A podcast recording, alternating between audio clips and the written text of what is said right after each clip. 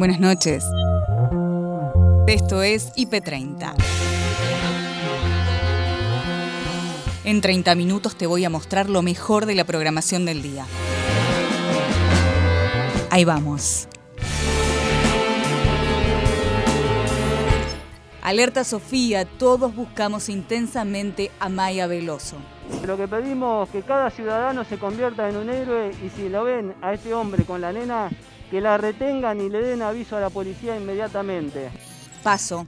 Primarias abiertas, simultáneas, obligatorias.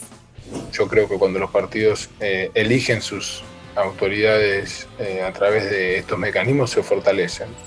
Fuego Cruzado denuncian a Pichetto, Bullrich y Benetilnec. Y me parece que es evidente eh, un discurso racista que está presente y que siempre ha estado presente en Argentina. Primera entrenadora de la Liga Nacional de Básquet.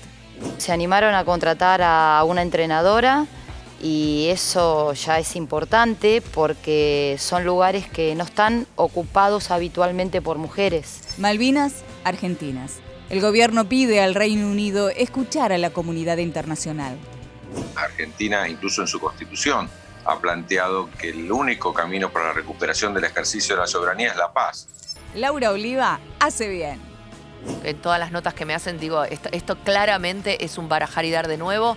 Si, no, si no aprendiste eso durante este periodo, eh, te pasó la pandemia al pedo, digamos. Realidad virtual, con Fedeval. Eh, una película este, para divertirse, para asustarse, para saltar de la butaca.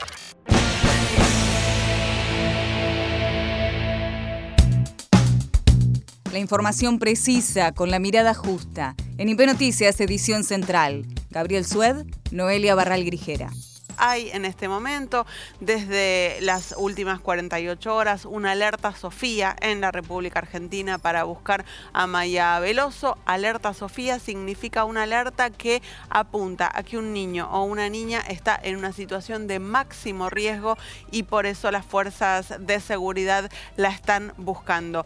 Obviamente ustedes saben que lo que estamos haciendo es una tarea de reconstrucción de todo lo que puede haber pasado este, a partir de que Maya abandonó la, eh, la, localidad de Sildáñez. A partir de allí empezamos a reconstruir con una tarea de inteligencia tecnológica eh, conjuntamente con el gobierno de la ciudad y eh, recién, por ejemplo, ya lo ubicamos en el zoológico, cerca del zoológico. Y la madre recordó que en algún momento de la charla le había dicho a la nenita que le iba a llevar al zoológico.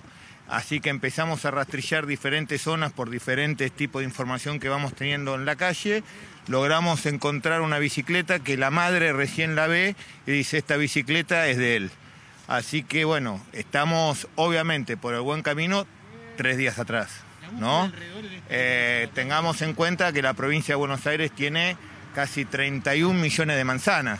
Por lo tanto, el trabajo no es solamente de rastrillaje, sino de focalizar eh, y analizar este, toda la información y por supuesto nosotros tenemos toda una, red de recolección de información este, barrial, de inteligencia criminal, que cruzamos con el gobierno de la ciudad, que estamos en permanente este, para ir acercándonos. Yo creo que por lo que nos dijo la madre, todo lo que le fuimos contando, la madre recordó que este, era lo que habían hablado Así que bueno, quiere decir que vamos en ese camino. Vuelvo a repetir. Un territorio que conoce. Sí, claramente, claramente no solamente un territorio que conoce, sino un hombre que, primero, no estamos hablando de un terrorista, no estamos hablando de un este, delincuente que pertenece a una banda criminal organizada, estamos hablando de una persona que sobrevive todos los días en la calle, por lo tanto la calle es su ambiente natural no es un medio que para él es agresivo, se desenvuelve como un pez en el agua.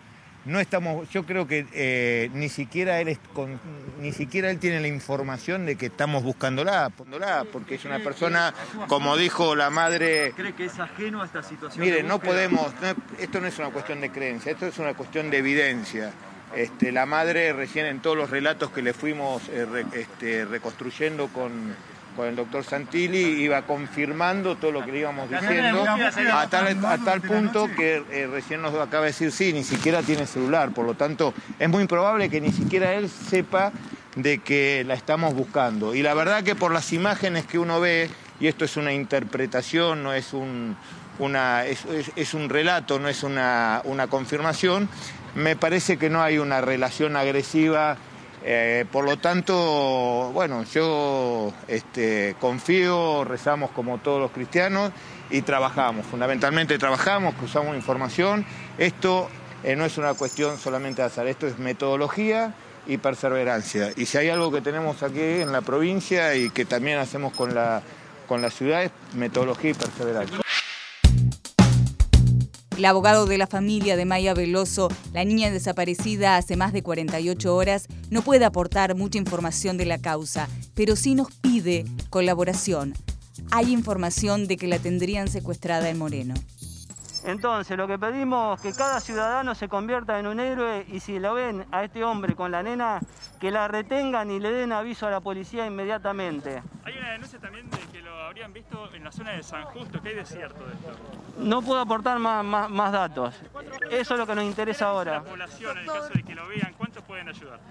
La población eh, le autoriza el Código Procesal Penal a convertirse en funcionario de la ley haciendo cesar el delito que está cometiendo esta persona. Doctor, ¿en qué zona de Moreno él estaría en una casa? Eh, todavía no tenemos la información precisa, pero eh, la pasamos inmediatamente a la prensa ¿Quién para... está trabajando en el lugar? Eh, está Rodolfo Baqué, está trabajando en, en conjunto con la justicia para eh, dar con el paradero de Maya. ¿Qué le diría al secuestrador que seguramente ya a esta altura está en conocimiento de todo lo que está pasando? Que cesen la actitud, que realmente a medida que pasa el tiempo se va a ir agravando, pero queremos que la nena aparezca viva. Si quiere, la deja en un local comercial, en algún lado, y listo, y se termina la historia. ¿Por Moreno lo vieron a él solo? ¿Lo vieron con la nena? ¿Cómo fue? Lo vieron con la nena. No, ¿Cuándo fue esto? ¿Y cuándo fue? son vecinos que van comunicando. ¿Pero cuándo fue? ¿Es reciente? Es reciente, ahora es esto. O sea, teniente que estén en este momento allanando Francisco Álvarez, un dique, esto lo de mierda. No, no descartamos ninguna hipótesis. Entonces, ¿ustedes creen que hasta las últimas horas la persona está no solo con vida, sino con el secuestrador? Exactamente. No hay más declaraciones. Gracias, gracias. Doctor, ¿me repite su nombre? Fue eh, recién el testimonio de Martín de Vargas, que es el abogado de Estela, como contaban recién, con el dato de que estarían en Moreno, que continuarían en Moreno en una casa que eh, había, habría estado como eh, intrusado. Ahí estaría, esa es la, la última noticia, digamos, no pudo dar mayor detalle ni quiso dar mayor detalle para cuidar también el procedimiento para poder encontrar a Maya. Como decía recién, lo que más quieren es que aparezca la nena, lo que todos queremos es que aparezca nuevamente la nena. Bien, bien, Brenda ahí trabajando allí en el lugar, eh, allí en Delepiane, ¿no? en el lugar donde está y permanece este corte. Algo importante de lo que dijo recién este abogado, Brenda, representante de la familia, es que, claro, la información que se va siguiendo es la que llega, que eh, aparece, que va surgiendo de parte de los vecinos y demás al 911, por ejemplo, que sería el lugar correcto. Además sabemos que se está rastrillando desde eh, la estación de Moreno hacia, hacia Luján, hacia el partido de Luján, y también al revés, hay un grupo avanzado que está haciendo la operatividad en el sentido eh, contrario, ¿no? que van desde Luján, vuelven con el rastrillaje hacia Moreno, de modo de ver si pueden ir, por supuesto, buscándolos por toda la zona. Lo que te pregunto es, eh, lo que él dijo es, la vieron en Moreno, este dato que él decía, una persona llamó y dijo que los vieron en Moreno. ¿Los vieron hoy o los vieron el lunes? ¿O el llamado fue hoy pero los vieron el lunes? El dato es que es un, eh, un eh, lo vieron recientemente, que es inminente que est- estarían ahora en Moreno. El diputado nacional por la UCR, Emiliano Jacobiti, se refirió a la fecha de las PASO, habló en redacción IP con Pato, Lea y Andrés de las internas partidarias, entre otros temas.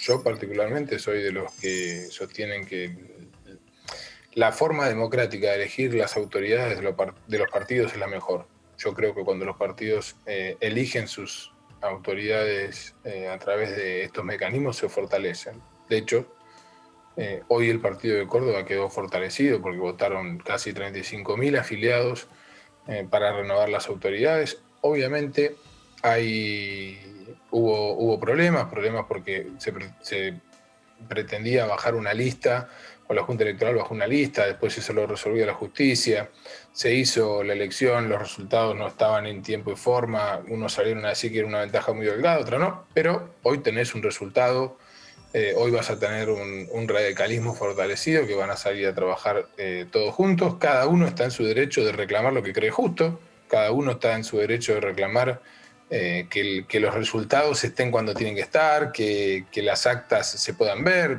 no, pasa en, cualquier elección, pero creo que en este sentido el radicalismo tomó un desafío de, ser la fuerza política que tome el protagonismo de la ampliación de Juntos por el Cambio. Y para eso somos muchos los que creemos que tenemos que ampliar el radicalismo, que tenemos que renovarlo, no solamente renovarlo en una cuestión de edades, sino de, roles y de protagonismo. Por eso, por eso lo que está pasando, lo que pasó en Córdoba el, fin de semana pasado, de hecho, la gran novedad fue que eh, el 50%, prácticamente el 50% de, de, los electores votaron a, Rodrigo de Loredo, que era un candidato que hasta hacía cinco días hábiles de la elección, su lista estaba bajada por la Junta Electoral. Sí, en mano de Mario Negri, ¿no? Por lo menos eso es lo que, lo que acusaban cerca de Martín Lustó.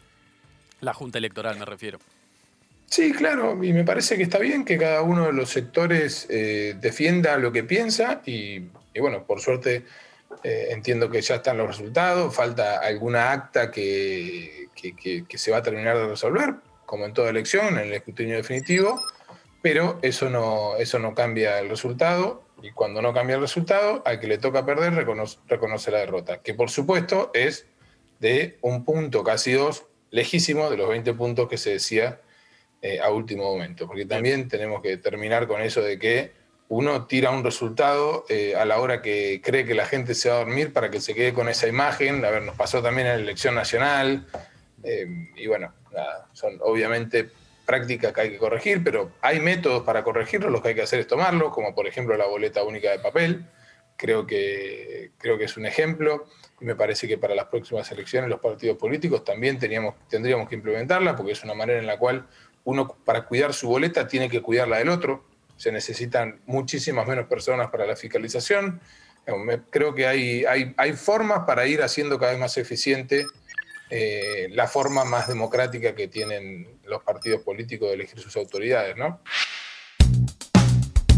Orlando Carriqueo es vocero del Parlamento Mapuche de Río Negro. A raíz de los incendios en el sur existe un cruce de denuncias. En IP Noticias, edición central, Noelia y Gabriel, en diálogo con Orlando, nos interiorizan de esta problemática. En principio, eh, más allá de una discusión política, es una discusión fundamentalmente sobre el racismo, ¿no?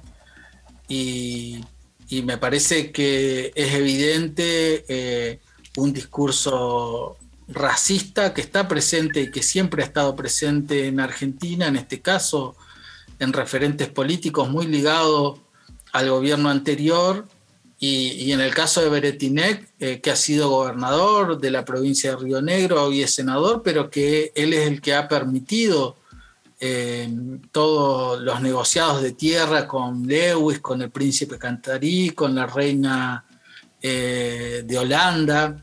Y para nosotros, por supuesto que representa un discurso racista, significa un, peligro porque impulsa el odio racial en una sociedad, en, un incendio que ha sido devastador, donde una de las víctimas es un peñi mapuche, eh, que intentó bajar sus animales de la veranada y terminó carbonizado, con lo cual nosotros entendemos que eh, deben eh, pagar esos costos porque no, no pueden eh, hacer esas acusaciones cuando el peritaje no inició, cuando mm, desconocer la filosofía de vida del pueblo mapuche, de los pueblos originarios ligados al territorio, donde nosotros eh, sacamos el Nehuen de la fuerza del territorio para poder vivir, donde está nuestra medicina, donde está nuestro sustento. La verdad es que, es una barbaridad lo que han dicho y me parece que a esta altura de las circunstancias, después de 140 años de una campaña del desierto, de un genocidio no reconocido, eh, de una discusión política pendiente en la Argentina sobre la construcción del Estado sobre otros pueblos, naciones, en este caso el pueblo mapuche tehuelche, pero ha pasado con otros pueblos también, merece otro tratamiento. Eh, me parece que el racismo está muy presente en la Argentina y nada más que no se condena, ¿no? Primero porque no hay una ley específicamente que condene eso, como en otros países, a pesar de algunas eh, apreciaciones que ha tenido la Corte Interamericana eh, y algunos llamados de atención que le ha hecho el Estado argentino. Y me parece que impulsar el odio racial es altamente peligroso porque venimos sufriendo esto de mucho tiempo y ahora muy exacerbado en los últimos cuatro o seis años. Orlando, eh, según la mirada de ustedes o lo que han podido averiguar, ¿cómo se iniciaron estos incendios en la comarca andina? Hay una parte que nosotros estamos seguros porque está documentado, está fotografiado, está visto. Eh, fue eh, cuando cayó un poste de luz, cayó con un transformador, explotó y se inició el incendio con, vientos que en ese momento eran entre 80 y 100 kilómetros. Se encendió un pinar que es altamente combustible y es un árbol que nosotros hemos reclamado que, que no esté más. Hay que, hay que sacar los pinos de la región andina porque los impusieron ahí como un recurso económico, pero eh, se toma toda el agua, no crece nada y cuando prende fuego es imparable. Laura Kors, primera entrenadora de la Liga Nacional de Básquet, conversó con Agustina y Nacho en el living de tarde a tarde. Bueno, se animaron, se animaron a contratar a una entrenadora y eso ya es importante porque son lugares que no están ocupados habitualmente por mujeres. Eh, yo creo que desde la dirigencia de, Weber Bahía, eh, en las manos de Pepe Sánchez, eh, sí, que también, ¿no? Para aquellos que no lo conocen, es una de las personas, uno de los jugadores más eh, con mayor cantidad de, honores que puede tener la selección argentina de básquet. Sí, sí, la trayectoria de él y, su idea renovadora, esa capacidad que tiene de poder ver un poco más allá y, bueno, y como te decía, animarse a, a contratar una mujer y con la idea que tiene el lugar, el lugar tiene una idea de de visibilizar a la mujer y de darle una igualdad en oportunidades. Esto que dice Pepe, de equilibrar oportunidades, que no es poca cosa hoy en día. Mm. ¿Y cómo fue, Laura, tu propia trayectoria, digamos, para llegar hasta acá? Tu vínculo con el deporte, con el básquet, con convertirte en entrenadora, ¿cómo fue?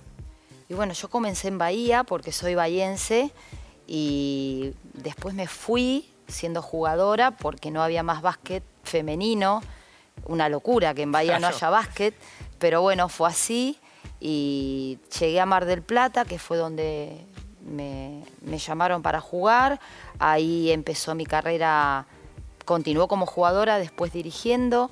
Y luego me llamaron de Lanús en el club que le debo muchísimo porque realmente estuve 24 años hasta octubre del año pasado que me llamó Bahía, Weber Bahía, y, bueno, y comencé esta otra aventura, pero siempre dirigiendo femenino, siempre en el staff técnico también estuve desde el 2011 hasta el 2019 en la selección argentina, como jugadora y también como entrenadora, así que bueno, esa es más o menos mi carrera, ¿no? Me imagino. Claro, pero bueno, venís del, doble rol, ¿no? sí, claro. Hiciste toda tu, tu carrera ligada ahí en distintos lugares, además, que también está bueno, perdón Nacho, y en un club lindo como es Lanús, que tiene además, eh, digamos, una llegada territorial enorme, ¿no? El Club Lanús. Sí, claro, Lanús históricamente es un club con, con mucha importancia en el básquet femenino, así que hizo historia a nivel nacional y también pasó un poco las fronteras. Me imagino en tu carrera como tanto jugadora como entrenadora, estos prejuicios que, que no solamente son solo prejuicios, sino también se ve reflejado en acciones. Vos no podías seguir jugando al fútbol, eh, al básquet, perdón, en, el, en la ciudad donde vos habías nacido porque no tenías la posibilidad, no existía esa institución. Y no está tan, eh, no estamos tan acostumbrados a ver una mujer dirigiendo varones, sí estamos acostumbrados varones dirigiendo mujeres. Eh, ¿Dónde viste que se rompía un poco ese esquema y por qué crees que había, o que todavía existe, porque tu situación, si estamos hablando, porque es excepcional de alguna manera también. Eh, ¿Viste a lo largo de tu carrera estas trabas, este techo de cristal que podían tener las mujeres a medida que avanzaban en sus carreras deportivas? Sí, es algo, yo creo que hay que animarse nada más. Eh, lo vi, lo viví. Lo viví siendo entrenadora, la única mujer en un cuerpo técnico de, de selección argentina. Daniel Filmus, secretario de Malvinas, habló con Silvani Rocío en IP Noticias, segunda edición, sobre el pedido a Reino Unido de escuchar a la comunidad internacional. Nos parece muy importante la respuesta que dio la Cancillería en dirección a plantear que es una falacia pensar que hay una base militar en el sur de la Argentina, en el Atlántico Sur, pensando en un objetivo de defensa. Argentina, incluso en su constitución, ha planteado que el único camino para la recuperación del ejercicio de la soberanía es la paz, es la diplomacia, es el diálogo, y ese es el camino en que Argentina emprendió desde 1983 en adelante. Y claramente, si no es así, si no es que es una base hacia la defensa, ¿para qué está esa base militar enorme, la más importante al sur del paralelo 50? Bueno, por lo que ustedes recién señalaban leyendo el comunicado de Cancillería. En realidad está porque de allí se controla el acceso a la Antártida, desde el lugar, desde uno de los lugares donde se decide el futuro ambiental de la humanidad. Ahí se controla geopolíticamente el pasaje bioceánico entre el Atlántico y el Pacífico. Y también hay que decirlo, mientras que nosotros estamos hablando, también esa base sirve al mismo tiempo para llevarse las riquezas que son de 45 millones de argentinos y argentinas. Ahí hay hidrocarburos, ahí hay pesca, ahí hay biodiversidad, hay sin lugar a dudas, minerales, y esa es la riqueza que viene a buscar Reino Unido acá, como se señalaba antes, en un sentido colonial, volviendo a la mirada del mundo del siglo XIX. Eh, Firmos, quería preguntarle qué acciones le quedan por hacer a la Argentina con respecto a este tema, ¿no? Porque lo cierto es que Reino Unido tiene la posesión de, de nuestras islas. Sí, Argentina, insisto, no tiene otro tipo de acción que no sea la acción diplomática y en esto lo que instamos al Reino Unido es escuchar a la comunidad de naciones.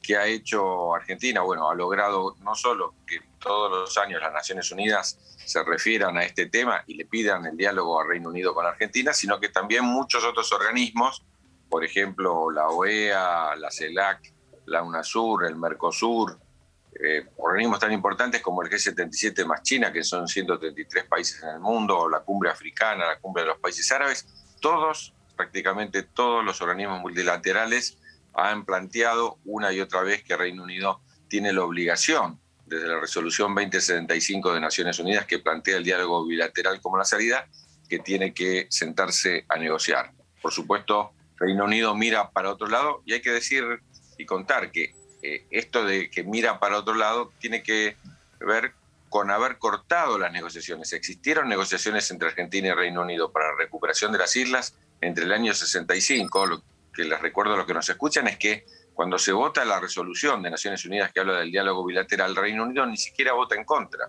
No ningún país votó en contra. Reino Unido se abstuvo en aquella ocasión y ese mismo diciembre comenzaron las negociaciones de 1975 para recuperar el ejercicio de la soberanía. Reino Unido las sostuvo hasta el 82. Aparte, recordemos que durante toda esa época Argentina construyó el aeropuerto en las islas, llegó el correo, llegó allí el gas, llegó por primera vez la gasolinera, llegó la de línea aérea de Estado, era la única comunicación que tenían las islas, había maestras argentinas enseñando español en las islas, los estudiantes isleños venían a estudiar a la Argentina, había una relación muy fuerte y en este sentido, después del 82, a pesar de que Naciones Unidas planteó muy firmemente que el conflicto bélico no cambiaba la naturaleza de la situación y que tenía que seguir siendo la negociación, la solución, Reino Unido jamás se volvió a sentar con Argentina a discutir el tema de la soberanía. En los estudios de Somos PM Laura Oliva trajo su buena onda y charló con Pia y Maxi. Escucharla te pone up en todas las notas que me hacen, digo, esto, esto claramente es un barajar y dar de nuevo. Claro. Si, no, si no aprendiste eso durante esta- este periodo, eh, te pasó la pandemia al pedo, digamos. Claro. Claro, Claro. si no aprendiste, Vos aprendiste, menos. si no aprendiste a que nada, o sea, esto es otro paradigma, ¿no? No se puede mirar con ningún tipo de, de mirada de, de otros tiempos. ¿Y aprendiste a ser masa madre también? A- no, viste que todos aprenden a ser eso masa madre. digo. No, pero yo- Aparte de su aprendizaje profundo, Te hago, mi, realmente, hago mi versión eh, yoga full también. Ah, Así mucho que yoga. la masa madre a mí me pegó por el lado de lo físico. De la- Yoga full. Bueno, eh, Valeria Radioactiva es una obra este, muy interesante sobre el mundo de los autores, de la gran autora televisiva, ¿no? Este, Exactamente. enigmática que hace María Oneto. Es un mundo muy interesante acerca de la realidad y la fantasía. Es un mundo en donde ella plantea que a ella no le interesa vivir en la realidad, sino que prefiere vivir en, la ficción, que la realidad le es absolutamente indiferente. Y desde que empezamos a ensayar para reestrenar este año, no podemos dejar todo el tiempo, todos los ensayos de notar y de hablar que se ha res- resignificado la obra de una manera espantosa, iba a decir, pero es la palabra, por una situación cruda, Por, por- justamente por la situación. Yo creo Claro. que si la obra ya hablaba de cosas muy importantes antes, ahora hay un punto en particular que tiene que ver con esta sensación de, de falta de control, ¿no? De que uno, eh, eh, hay una frase que me parece que la define y la gente la va, la va a escuchar con otros oídos, los que vayan a verla nuevamente, que es todos somos un barco de papel, ¿no? La realidad es como much- es más, es más fuerte que uno y uno va como haciendo lo que puede. Y yo creo que después de, de este año y del año que seguramente tendremos, eh, es algo que le va a resonar a la gente mu- mucho más fuerte de lo que resonaba. Todos sabemos que no hay control en esta vida, ¿no? Pero este... Pero esta- creemos que sí, somos creemos- tan ¿no? Como seres humanos que creemos que controlamos. En realidad, este virus nos, cual. mostró acá, ¿no? Cual, crudamente, que no cual. controlamos Y nada. además, ¿sabes qué? Eh, cuando, cuando nosotros aprendemos esa lección de que no hay control, ¿no? Y de que la, la- la vida te, te- te- te lleva por delante, en general son experiencias individuales, ¿no? Cuando uno ha tenido una tragedia, una pérdida, esto, el otro, ¿no? Acá fue una... Claro. Acá para donde miremos, exacto, Mundial ni siquiera argentino, que estamos Claro. acostumbrados a, ¿no? a, la- a No, y tropezar con la misma por ahí, piedra. ¿no? Que miramos a veces afuera, ¿no? Países Tal que cual. mega, mega, mega, y si acá nos igualó Tal- realmente. igualó absolutamente. todos. Está bien Sí. que hay mucha desigualdad, ¿no? En cuanto a los recursos de cada país. Sí, sí, sí, nunca va a ser igual, pero, Pero- nos igualó frente a esto, ¿no? Exacto. Frente al, al levantar las manos y decir, bueno, que sea lo que Dios quiera. ¿no? Claro, sí, sí. De hecho, hoy Alemania es un país que está todo cerrado y sin vacunas, por ejemplo. Claro, Alemania. Entonces claro. uno piensa y que nos queda Claro, que nos a, un par- a un país como nosotros. Pero viste que nosotros somos como las cucarachas. Nunca, no podrán con nosotros jamás. Un país como Alemania en el... do- Bueno, no, han pasado dos guerras, no, no, no, eh, no. Pero digo, cualquier otro país, una situación como la del 2001, quedaron ahí. Nosotros volvimos y, Eh, y volvemos a caer y volvemos a levantarnos. Sí, sí. total. En ese sentido es como Eh, de nuevo, ¿no? Como una realidad espantosa, pero realidad al Pero fin. sirve.